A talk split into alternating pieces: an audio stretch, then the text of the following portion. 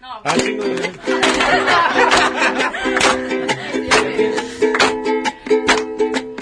Es viernes. Es viernes.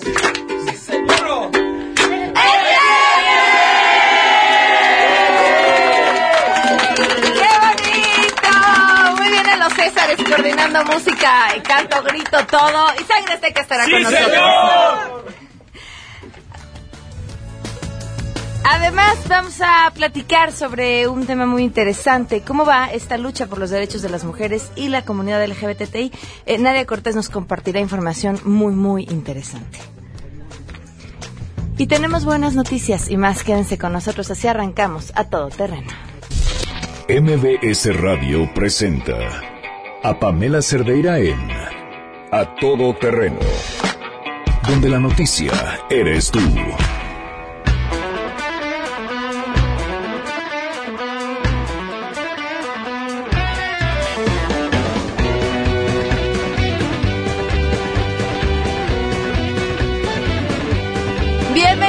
Todo Terreno, gracias por acompañarnos en este viernes 13 de julio del 2018. Fíjense qué, monada, lo que hace un instrumento musical.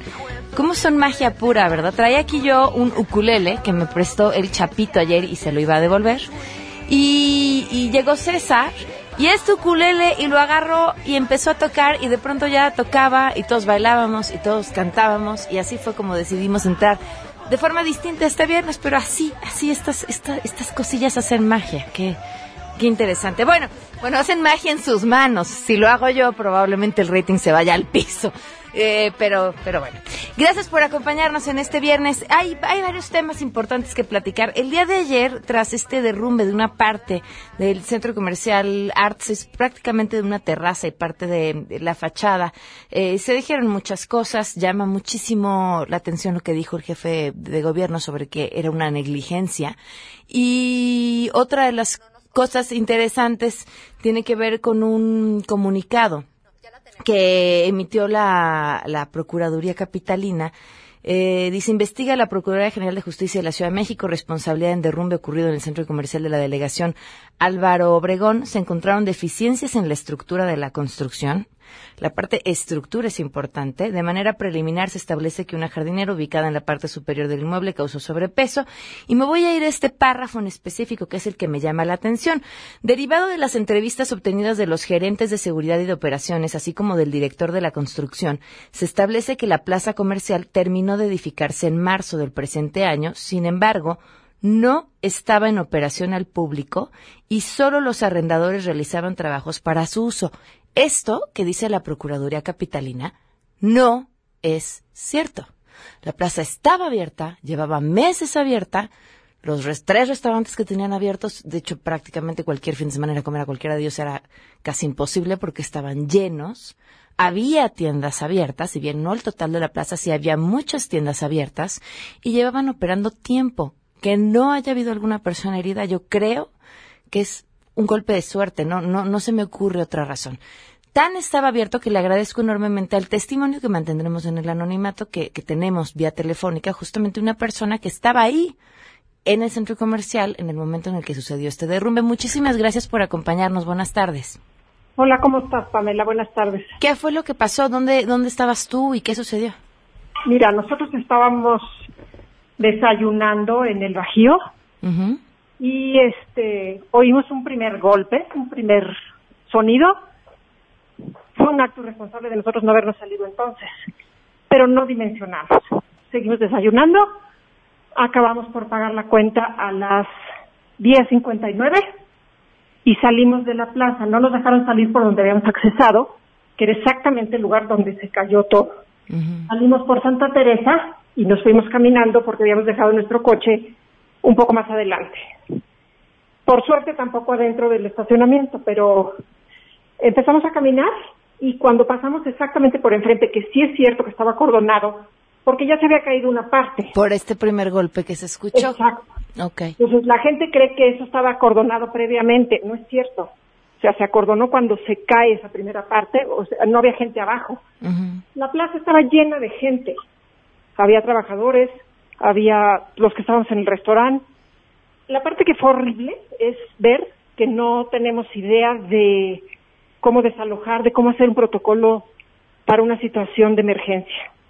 A nosotros se, se quedaron hasta que nos cobraron, cuando volteamos no había nadie en el restaurante, estaban los platos puestos en otras mesas ya con comida y nosotros éramos las únicas que quedábamos. Los meseros igual arriesgándose, porque la vida de cualquiera vale igual. O sea, me pareció terrible. Y este, nosotros acabamos corriendo, vimos caerse esa parte del edificio. La sensación es horrible, la sensación es como de volver a nacer.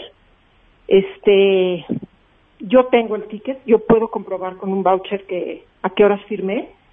Y este, pero te digo, lo que me parece más espeluznante es que no sabemos cómo reaccionar y la cantidad de mentiras que se han dicho. Había mucha gente en la plaza, la plaza estaba abierta. O sea, nosotros por lo menos en el restaurante damos 40 gentes, poquitas, por poquitas que fuéramos.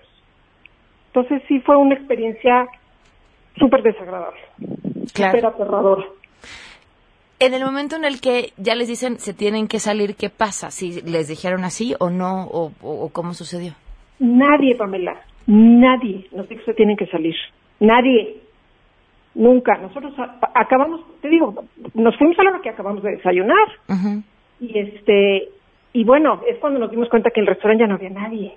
O sea, a mí me pareció también terrible de decir, pues ya estas que paguen y se vayan, pero que paguen.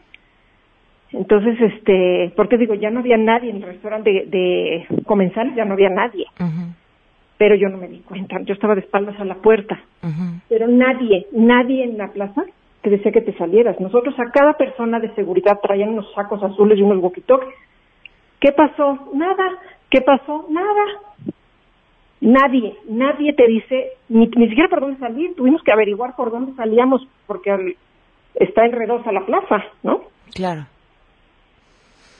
Wow, pues te agradezco, te agradezco enormemente tu testimonio. Y como dices, es cierto, además de la, la inconsciencia, la falta de preparación, la falta de protocolos que tendría que haber en todos los lugares, eh, la cantidad de mentiras. A mí, a mí esto de la Procuraduría Capitalina diciendo la plaza estaba cerrada, bueno, me, me parece Bueno. injustificable, ¿no? No tiene me nombre. enferma, claro, me enferma. Y yo creo que es una plaza a la que no hay que ir. O sea, ¿con qué tranquilidad tú entras a esa plaza? O sea, ¿por qué no se cayó el resto de la plaza? No lo sé. No, o sea, corremos un riesgo enorme. Y aquí tristemente volvió a ganar la corrupción y perdimos todos. Pues va, va, va a haber que estar muy de cerca con, con estos peritajes finales, a ver, a ver qué es lo que dicen. Te agradezco muchísimo tu testimonio. Al contrario, que estés bien. Gracias, un fuerte abrazo. Hay un testimonio de alguien que estaba justamente en la plaza a la hora que sucedieron estos hechos, desayunando, ¿eh? No arreglando el local que estaba rentando. En otros temas, Andrés Costes, gracias por estar con nosotros. Buenas tardes. Hola, ¿qué tal, Pam? Muy buenas tardes. ¿Qué pasó con esta multa a estos servicios de transporte como taxis que no son taxis? No, los taxis que no son taxis. Los taxis que no son taxis. Así es, pues eh, hace un par de días Profeco anunció una multa en total de 6.4 millones de pesos a Uber, Easy Taxi y Cabify. En general, la Procuraduría dice que eh, es por cláusulas abusivas y publicidad engañosa. Y se divide de esta forma. A Uber lo multó con 3.974.000 pesos, que fue la más alta. Mayor parte, claro. Después Easy Taxi con 1.810.000 y por último Cabify con 700.000 pesos, que es menos, pero no es, no es cualquier cosa, ¿verdad? ¿Y por qué fue esto? A final de cuentas, eh, la Profeco dice, en general, que Uber no ofrece un contacto en el país para hacer reclamaciones. Esto es que no, te- no tenemos algún teléfono, alguna dirección o algo más para tener alguna aclaración o alguna, eh, pues algún tema que tengamos con, con Uber. A Cabify lo, lo multa porque establece de forma unilateral que sus ta- tarifas no son re- reembolsables y además no ofrece información detallada por eh, quienes usen Uber van a reconocer esta tarifa dinámica pero siempre te decía más o menos cuánto es lo que te iba a subir y Cabify simplemente sale más caro, pero no explica por qué sale más caro. Entonces, para eso es la multa de, de Cabify. Y de Easy Taxi no se hace responsable por los daños que pueda ocasionar el que alguien utilice de forma ilícita la información de los usuarios. Es decir, ya sabemos que, que hay información ahí entre el proveedor y el usuario y tal cual no tiene explícito qué, qué sucedería con esta, con esta información si fuera mal, mal utilizada. Y el punto es que estas, estas sanciones aún no están en firme, es decir, que cualquiera de estas tres empresas pueden impugnar. Eh, recientemente Cabify y Uber ya comunicaron que van a dialogar con la Profeco y van a hablar de cerca, ya sabemos todo este Uber, protocolo. Uber les va a pedir a la Profeco que le manden un correo electrónico, que el correo electrónico esté registrado dentro de su plataforma, si no ese correo electrónico no le pueden responder y una vez que reciban el correo electrónico entonces tendrá una respuesta, por cierto, de una cuenta a la que diga no reply. Exactamente. Y aquí es donde viene esta pregunta que es relacionada con esto, pero un poco al margen, y le pregunto a, todo, a todas las personas que nos están escuchando, porque a mí me ha pasado que, y no sé si te pasa también a ti, Pam, que a veces el escuchar a un ser humano al teléfono, aunque te diga, no se pudo hacer nada, pero a veces te da como un poco más de, de, de paz. Y es esta transición entre, si todo lo tenemos en nuestro dispositivo móvil y todo lo vamos a resolver por ahí, y por medio de correos y textos, recordemos que también es un teléfono, ¿no? Y podemos tener una llamada Claro. que, le, que le dé paz al usuario. ¿Ustedes qué prefieren? ¿100% correo, por escrito, como mencionas tú, a un correo donde después eh, no se puede responder o, o prefieren un teléfono para hablar con un ser humano? Hablar con un ser humano, Coste, sin duda. O sea, sí, sí está bien que tengas la opción de resolverlo por correo, pero nada suple hoy el que una personita pueda escuchar los pormenores de tu caso, sobre todo en temas como estos de atención al público. Exactamente, y aquí pues es transporte, también tenemos bancos, seguros, eh, tarjetas, N cantidad de temas donde, donde la tecnología está haciendo más ágil el proceso o no. Es como lo dejo ahí sobre la mesa. Costes, tu Twitter. Mi Twitter, arroba el costes, que tengan excelente fin de semana. Igualmente, Costes, muchísimas gracias. Oigan, la pregunta que les hacemos el día de hoy tiene que ver con qué consecuencias deberían de tener los responsables, quienes sean los responsables. Habría que ver hasta dónde del derrumbe de esta parte del Centro Comercial Arts. Queremos conocer tu opinión. A todo terreno. ¿Qué consecuencias debería haber para los responsables del derrumbamiento de la Plaza Arts? Definitivamente demandarlos. Por favor, no dejen eso así. Primero, eh, esperar que las investigaciones eh, se aclaren y yo creo que sería la cárcel. Bueno, yo creo que la corrupción se ve claramente y desgraciadamente hay, está muy difícil de erradicarla. ¿no? Las autoridades son corruptas hasta no más dar y se vio cuando en unos noticieros eh, pasaron entrevistas antiguas de, de la inauguración que hizo Mancera diciendo que estuvieron bajo la ley este, los que construyeron esa plaza. Yo creo que es necesario hacer una investigación profunda, más que nada porque si hubo una falla, esa falla se va a ver más adelante y puede costar la vida de muchas personas. Pues sobre todo hacerse responsable, pagar los daños y de una de otra forma eh, supervisar perfectamente bien las obras, teniendo un peritaje adecuado del terreno. A todo terreno.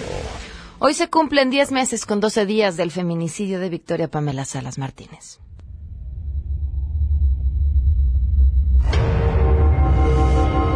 Como personas no sabemos a quién o cómo nos lo explican y nosotros caminamos de un lado hacia otro, ¿no? Viendo a ver quién nos va a dar respuestas, quién nos va a dar respuestas. Victoria, pues nada.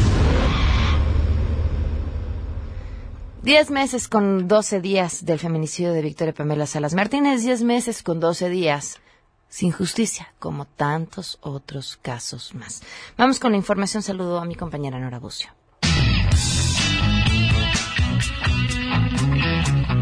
Pamela, te saludo con gusto y te comento que acompañados de un importante operativo de seguridad, los miembros del gabinete del gobierno de Estados Unidos, encabezados por el secretario de Estado Mike Pompeo, llegaron a la Ciudad de México a las 10.47 de la mañana de este viernes. De acuerdo a un breve mensaje emitido por la Embajada de Estados Unidos en México, se ha informado que el secretario Pompeo dialogará con el presidente Enrique Peña Nieto sobre la continua cooperación entre Estados Unidos y México durante este periodo de transición y cómo fortalecer la relación relación bilateral cuando Andrés Manuel López Obrador asuma el cargo. El grupo integrado por Mike Pompeo, el secretario del Tesoro Steven Múnich, la secretaria de Seguridad Interna Kristen Nielsen y el asesor senior del presidente de Estados Unidos Jared Kushner llegaron en un avión del gobierno de Estados Unidos. Alrededor de las 10.57 los funcionarios y sus equipos abordaron siete camionetas blindadas que integran un convoy de 21 unidades en las que viajarán para cumplir con su agenda. Además, los funcionarios norteamericanos son escoltados por elementos de la Policía Federal, informó Nora Bucio. La Comisión de la Verdad para el caso Ayotzinapa, que el primer tribunal colegiado del 19 Circuito de Tamaulipas ordenó conformar, tiene que concretarse, ya que la Suprema Corte de Justicia de la Nación ni los numerosos recursos de revisión presentados por el Ejecutivo Federal a través de distintas dependencias tienen el alcance legal suficiente para revocarla, recalcó la diputada federal de Morena, Araceli Damián. La congresista también se pronunció a favor de que la siguiente legislatura mantenga la comisión especial del caso hasta que los hechos no se aclaren y se haga justicia a las víctimas. La también integrante de esta instancia de seguimiento en San Lázaro aprovechó para recordar que este viernes 13 de julio se gradúan de la Escuela Normal Rural de Ayotzinapa los compañeros del estudiante Julio César Mondragón, cuyos restos fueron identificados plenamente por peritajes oficiales luego de que este joven fuera sometido a torturas brutales, incluyendo el desollamiento de su rostro. Esta situación indica que las autoridades de los tres órdenes de gobierno le han apostado al paso del tiempo para olvidar el caso Ayotzinapa, informó Angélica Melín.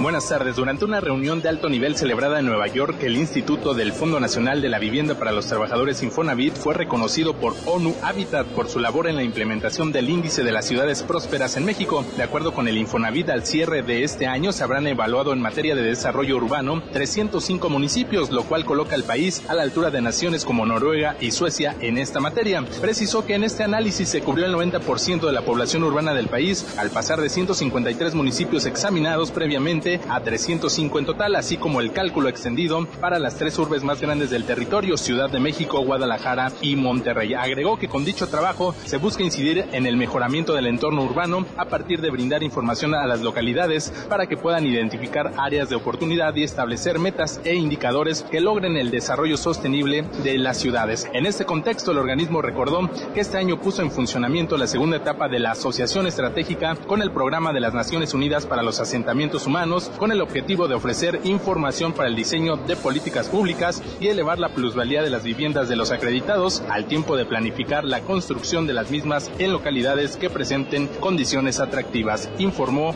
Adrián Jiménez.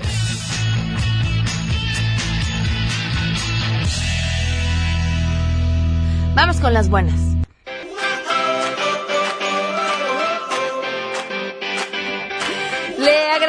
Enormemente a Rocío Portilla y a Marcela Morín que nos acompañen. Bienvenidas, ¿cómo están? Muy bien, muchas gracias. Muchas gracias. Parte de las buenas noticias el día de hoy porque vienen a invitarnos a un espectáculo que se va a llevar a cabo el 20 de julio, nada más y nada menos que Bellas Artes. Cuéntenme. Así es. Pues mira, este espectáculo está eh, soñado hace ya mucho tiempo atrás. La Academia Triana ya tiene 30 años en, existencia, ahora sí que nuestra directora es María Carmen Valdés, y ella está, eh, ha estado siempre en esta lucha, ¿no? De la, de la cultura, de, ese, de esa conexión entre México y España.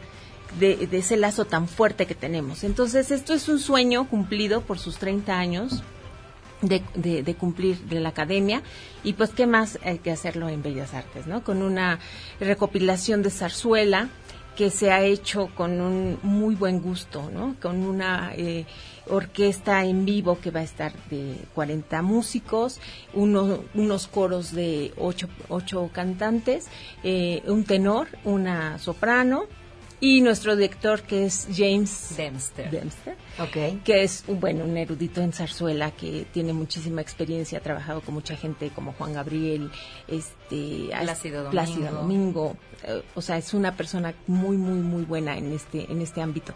Y bueno pues 40 bailarines en escena. Yo tengo ahora sí que el privilegio y el honor de estar como bailarina y como coreógrafa. Ok. así es invitar al público para que Invitamos disfruten esto que bueno ya me dejaste con la boca abierta de todo lo que va a haber. Sí, efectivamente, el viernes 20 de julio a las 8 de la noche en el Palacio de las Bellas Artes. Eh, tenemos, eh, hemos tenido muy buena aceptación con la venta de boletos. De hecho, eh, aprovecho para decir que tenemos una promoción de dos por uno que termina este domingo. Cualquier información tenemos nuestras redes sociales que son arroba Academia Triana, tanto en Instagram como en Facebook. Y pues como dice Marcela, eh, tenemos una formamos una compañía que se llama Compañía Danza Española Triana, precisamente para festejar estos 40 años de la Academia, un sueño cumplido de Mari Carmen Valdés y toda la gente que estamos, que estamos con ella cumpliendo este sueño, comprometidos con el corazón, eh, con todo el profesionalismo. Hicimos audiciones, entonces tenemos chicos y chicas muy profesionales que han venido de Aguascalientes, de Puebla, de Mérida, de la Ciudad de México. Eh, muchos también pertenecen a la Academia Triana. Eh, yo formo parte de, ahora sí que del cuerpo de profesores de la Academia desde hace ya 26 años que estoy con Mari Carmen, también comparto con Marcela eh, el dar clases en la academia. Eh, de verdad es un espectáculo que México se merece, tener un espectáculo como estos de zarzuela, que lo hemos lo crecimos con ello con nuestros padres, con nuestros abuelos. Entonces, un poco eh, para este público mayor que quiera ir a ver el espectáculo, recordar toda esta parte de, de zarzuela, la gente joven que no conoce este género, que se puede enamorar de la danza, eh, toda esta parte de eh, nuestro espectáculo que se llama España bordada en la memoria y en el corazón. Damos un paseo por España, por la danza, por las distintas épocas. Abrimos con una zarzuela emblemática como es la Verbena de la Paloma, que tiene muchísimo movimiento escénico pasamos por una parte eh, flamenca, que metemos a sevillanas, una farruca sevillanas que están montadas por Marcela Morín. Eh, y terminamos con un cuadro emblemático de folclore español que es la Jota de la Dolores, que es un cuadro precioso con 22 bailarines en escena. Y estos cuatro coreógrafos son de altísimo nivel. Marcela Morín, que la tenemos aquí. Está Cristina Aguirre, Carolina Lucio y Rosa María Navarrete. Así es. el cuerpo de coreógrafos que están formando este espectáculo de, zarzuela. Y estamos muy felices y muy emocionados y esperemos que el público nos, nos, acompañe. el viernes 20 de julio. Yo creo que no se lo pueden perder. Es, va a ser, va a ser un momento muy especial para toda la gente que que nos gusta la danza, la cultura y que, bueno, ha sido, te digo, un sueño cumplido de 30 años, que hoy por hoy este, ya está aquí en la mesa, estamos a una semana. Y nada, invitamos al público y a toda la gente que nos acompaña a ver este precioso espectáculo.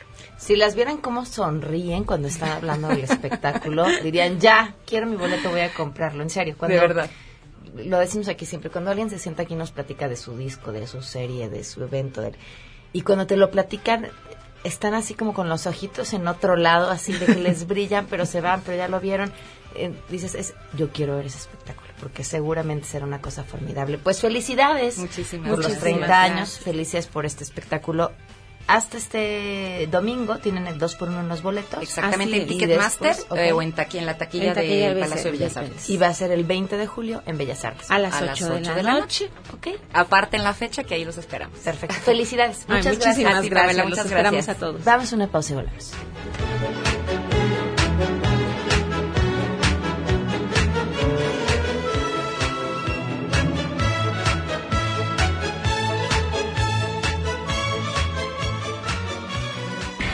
'Si te perdiste el programa A Todo Terreno con Pamela Cerdeira, lo puedes escuchar descargando nuestro podcast en www.noticiasmbs.com. Pamela Cerdeira está de regreso en A Todo Terreno. Únete a nuestra comunidad en facebook.com, diagonal Pam Cerdeira. Continuamos.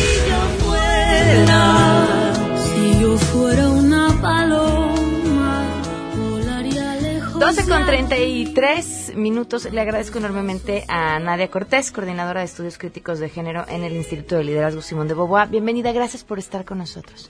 Muchas gracias. Tuvieron un foro hace esta semana, ¿no? Justamente. ¿Quiénes participaron? Pues fue el martes y el miércoles es un encuentro regional que se titulaba Resistencias Críticas, Estrategias en América Latina frente a los grupos antiderechos. Y justamente al ser un encuentro regional, eh, pues participaron personas de Colombia, de Argentina, de Brasil y de Ecuador y México, ¿no? Y entonces, bueno, eran activistas, sobre todo, eh, chicos trans, chicas trans de México, este, que están generando estrategias frente a los grupos antiderechos, ¿no? Y un poco el objetivo de este encuentro fue porque nos parece que en la coyuntura política actual, no solamente de nuestro país, sino de la región, eh, es importante señalar que en muchas de las agendas políticas, por ejemplo en estas pasadas elecciones, no había una agenda política clara sobre los derechos sexuales y reproductivos tanto de las mujeres como las personas LGBTI. Nadie se atrevía a decir lo que en realidad pensaba y todas las respuestas iban matizadísimas. Y en el caso de los derechos eh, de las personas LGBTI era todavía así lo más cercano a derechos era respetar lo que dice la ley, pero se acabó. Claro, entonces nos parece que este encuentro es muy pertinente, por ejemplo, la, coyuntura en Argentina ahora con la legislación del aborto, ¿no? El tema de en Colombia también con pues un regreso a una derecha, eh, hay como condiciones en la región que nos hacen pensar que tenemos que generar estrategias de las asociaciones, asociaciones civiles, desde la academia, desde las activistas, justo primero para decir que se han conseguido derechos sexuales y reproductivos, que existen estos derechos y que no vamos a retroceder para nada y que vamos a exigir a esta agenda política de los nuevos gobiernos entrantes, pues que hagan frente a que se mantengan esos derechos, pero por otra parte aceptar que también, por ejemplo, en, en el contexto nacional, muchos derechos y accesos de estos derechos, tanto a mujeres como a las personas LGBTI, eh, suceden aquí en la Ciudad de México, pero que a nivel nacional nos falta muchísimo que avanzar, ¿no? Entonces hay una agenda que nos parece importante, también nos parece importante no solamente que nos parece grave que no haya habido una agenda política en relación a estos derechos sexuales y reproductivos, sino que también hay una falta de rendición de cuentas.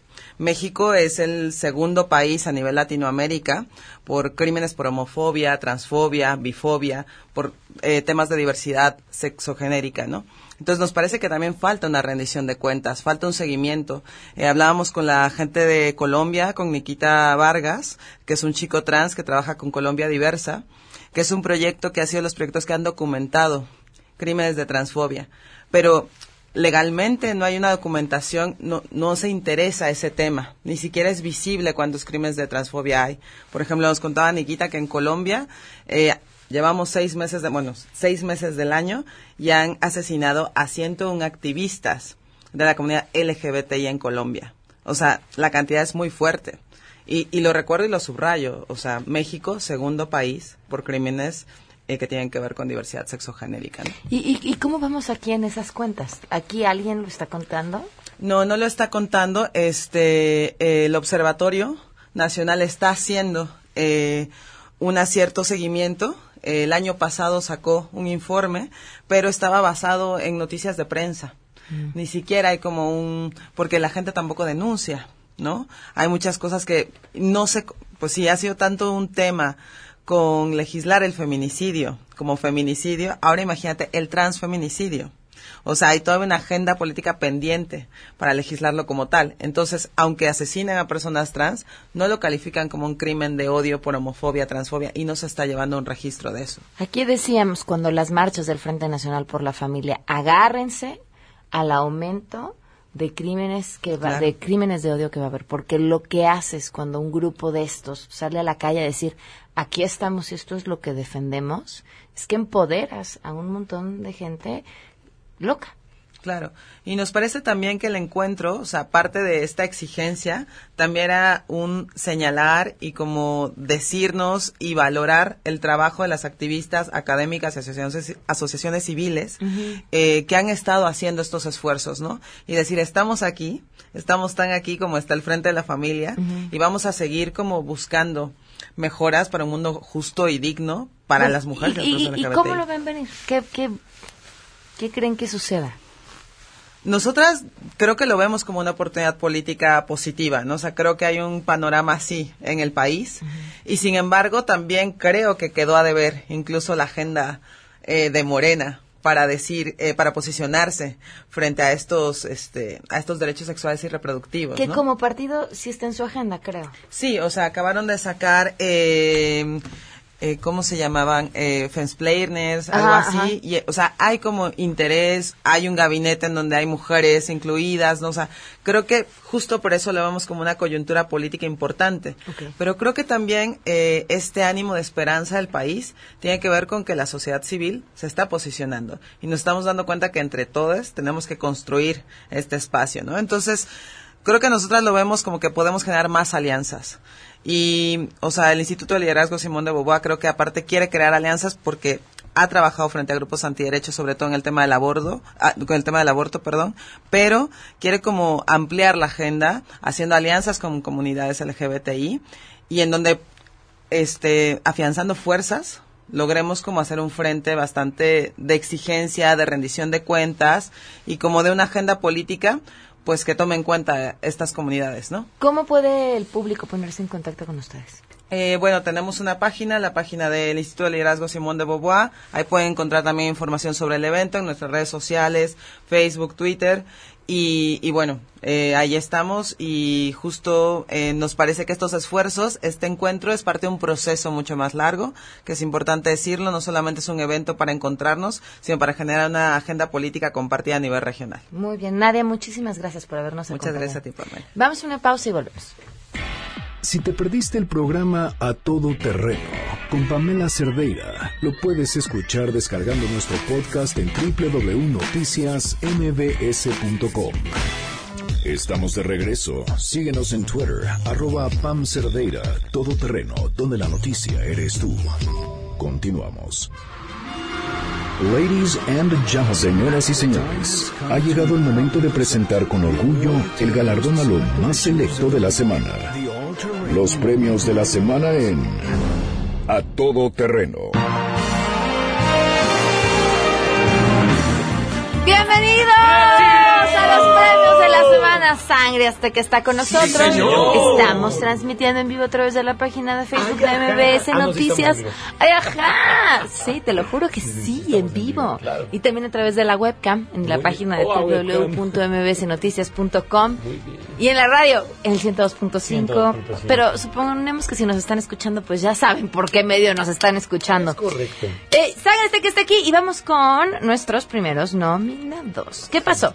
En un video publicado en redes sociales y medios de comunicación se ve el momento en el que dos policías del Estado de México abordaron una combi con todo y pasajeros para perseguir un par de delincuentes. Esto pasó el jueves pasado, el 5 de, julio. En este video se ve como la unidad va a gran velocidad por aproximadamente 200 metros y por la ventanilla de la combi se observan a dos sujetos corriendo a gran velocidad. En ese momento los elementos de la policía descienden de la unidad para continuar la persecución a pie.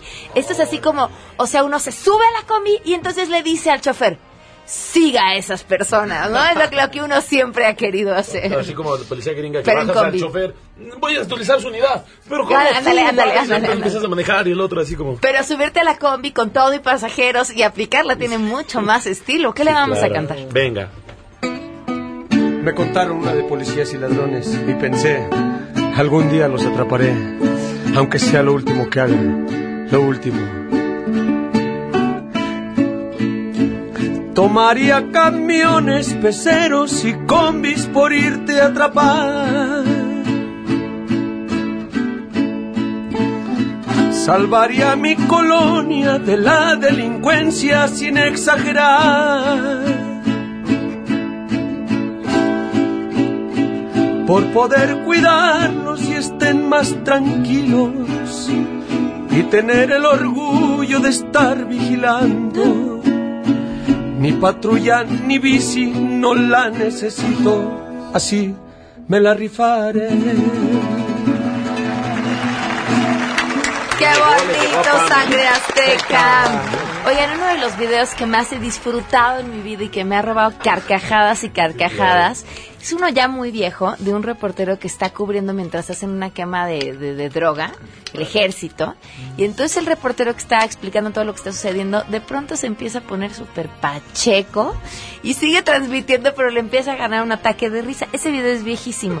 Bueno, pues ahora, durante una transmisión en vivo, el reportero Pablo Zúñiga terminó también voladísimo tras ser expuesto a la marihuana en medio de una manifestación pro cannabis en Chile. Vamos a escucharlo. Acá en Plaza de Armas para exigir más derechos en torno a la cannabis sativa. La marihuana es lo mejor del mundo. La marihuana es lo mejor del mundo, así es lo que confiesan esto. La marihuana es lo mejor de... Es que de sigue y se empieza a reír, le empieza a dar el ataque, de repente ya está en la ya. fiesta. ¿Y qué le vamos a cantar? Venga. Ok, bueno reportero que tú no fuiste a fumar la marihuana. Hoy quiero que escuches esto. Y dice así. Ponte abusado siempre con la marihuana. Si tú la inhalas marihuana, basta lo lleves. Ponte abusado siempre con la marihuana. Si tú la inhalas marihuana, basta decir que vas a reportar y si te afecta. Mira si por error y sin querer si te afecta. Será mejor que disfruten porque para atrás ya no hay vuelta. Esos marihuanos han logrado su meta. Ponte abusado siempre con la marihuana. Si tú la inhalas marihuana, va a estar y dice ponte abusado siempre con la marihuana. Si tú la inhalas marihuana, va a estar. ¡Qué bonito, Sangre Azteca! Vámonos con nuestro siguiente eh, nominado. Bueno, pues resulta que, según el ex asesor de Seguridad Nacional de Estados Unidos, en la Casa Blanca ya le pusieron un apodo a Andrés Manuel López Obrador. Resulta ser, o dícese que mm, Donald Sin Trompín Patancín le puso a Andrés Manuel López Obrador, le dice Juan Trump, porque dice que además, este, pues que se parece mucho a él. Juanito Trump, ¿qué le vamos a cantar a Donald? ¿Cómo era? No me sabía esa de Juan Trompín. Juan Trompín. Canallín. que si somos iguales, dice la gente, que tu vida y mi vida igual, iguales han de ser. Salgo en portadas, casi pa' presidente, que dos seres distintos se pueden parecer. Vámonos donde nadie nos juzgue, donde nadie nos diga que gobernamos igual.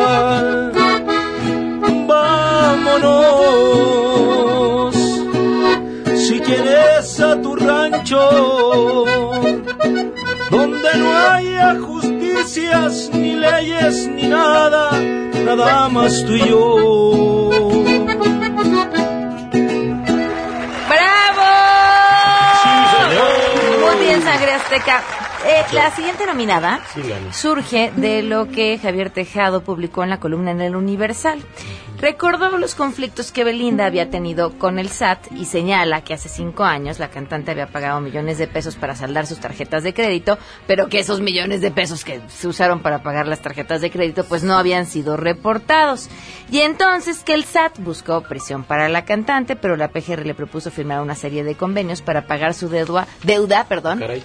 En, en abonos chiquitos para grave. pagar poquito. Y, y bueno, ¿qué pasó? Parte de lo que dice es que, bueno, pues ahí está ahora su emoción y Su furor y su por furor AMLO. por el nuevo gobierno, los agradecimientos que le hizo al mismo Marcelo Ebrard, ¿se acuerdan? Le agradeció por su confianza, una cosa que yo sigo sin entender por qué. Y que, bueno, esta nueva, esta nueva amistad de la Belli con, con Morena, pues ha hecho enojar a sus amigos que le ayudaron a pagar su deuda poco a poquito y se pregunta si esto implicaría pues que está haciendo hitos ahora a los a los nuevos a los que les va a deber para que le ayuden a seguir pagando su deuda poco a poquito. Bien. ¿Qué le vamos a cantar a la Beli? Pasito, claro sí. acá entre nos. Voy a decirles la verdad.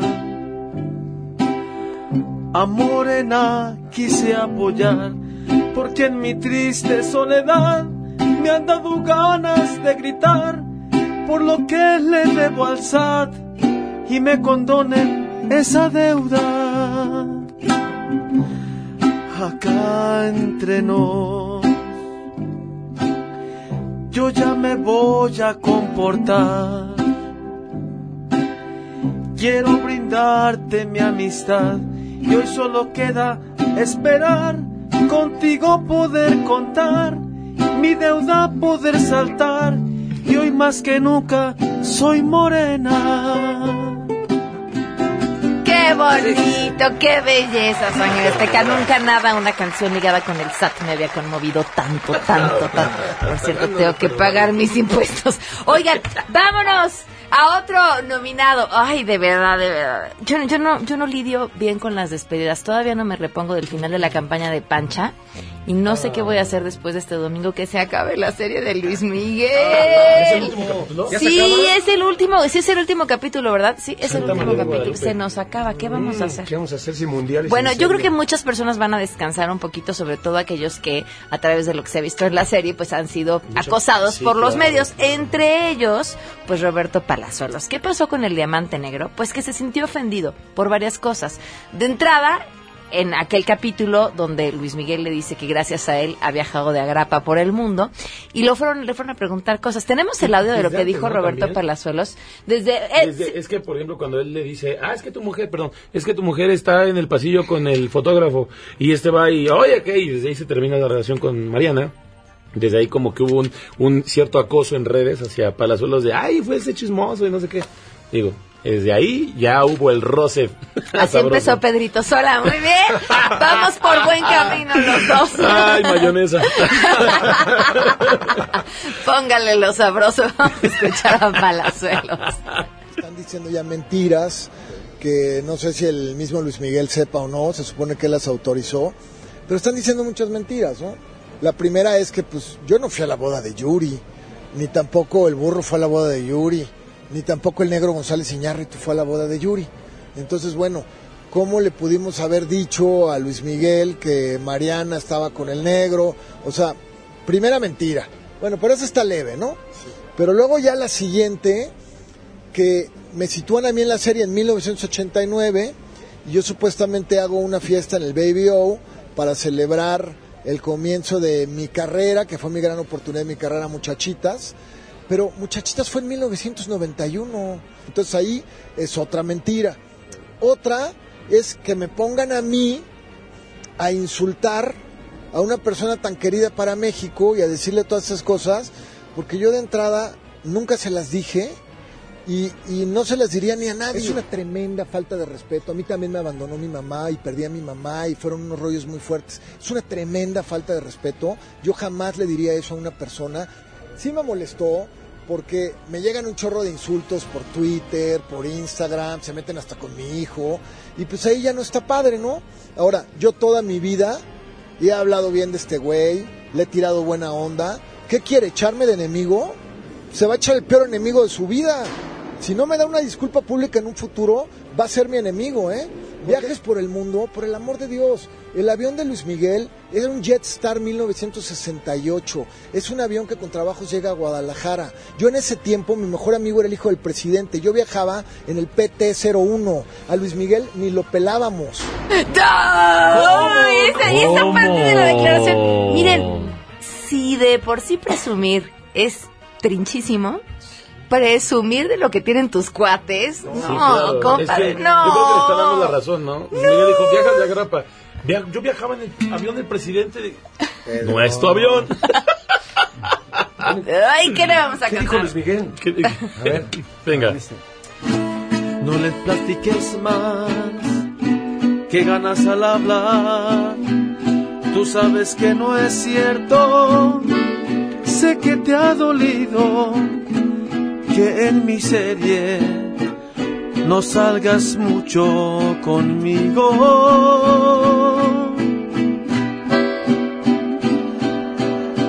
Me duele tanto que hables de eso y más contarlo a tu parecer. Yo me figuro que por eso es tan intranquilo.